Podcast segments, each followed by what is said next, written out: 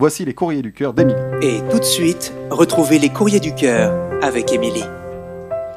Bonjour, eh ben, ça fait plaisir de se retrouver à votre table aujourd'hui. Si ça pouvait être comme ça tous les lundis, ce serait super. Bon, je dis ça surtout parce qu'aujourd'hui c'est férié et que du coup je bosse pas, mais je suis quand même contente de vous voir.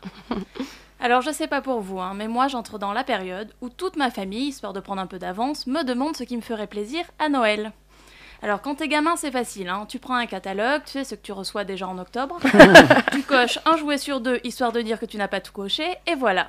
Mais quand tu deviens adulte et que malgré tout bah, tu restes l'enfant euh, dans la famille pour les plus âgés, bah c'est plus si simple. Il n'y a plus vraiment de catalogue. Et souvent ce qui te ferait plaisir mais que tu n'as pas déjà, soit c'est parce que c'est hors budget, soit c'est parce que bah, ça s'achète pas. Alors cette année, moi ce qui me ferait plaisir pour Noël, hein, c'est de la neige, un billet pour New York et une déclaration d'amour sur le pas de ma porte. Ah ouais, d'accord. Voilà, ceci étant dit, nous allons maintenant parler de Laurie. Alors Laurie, c'est une grande romantique qui n'a eu que de longues relations, jamais de plan cul, et elle croit fermement au grand amour. Il y a quelques semaines, elle a rencontré un garçon avec qui tout se passait bien, jusqu'à ce qu'ils couchent ensemble. Et ben depuis, il fait comme s'il ne s'était absolument rien passé entre eux. Et dès qu'elle essaie de lui parler, il fuit la conversation pour ne pas répondre.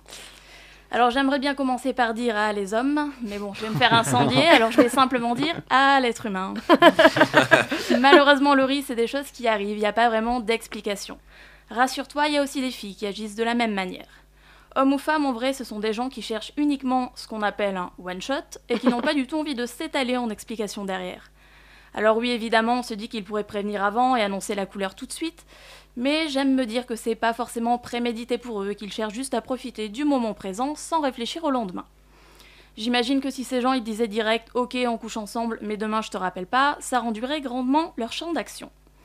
Alors je suis pas comme ça, je suis pas une spécialiste de ce genre d'attitude, je ne lis pas dans la tête de ces gens-là, alors je ne fais que spéculer.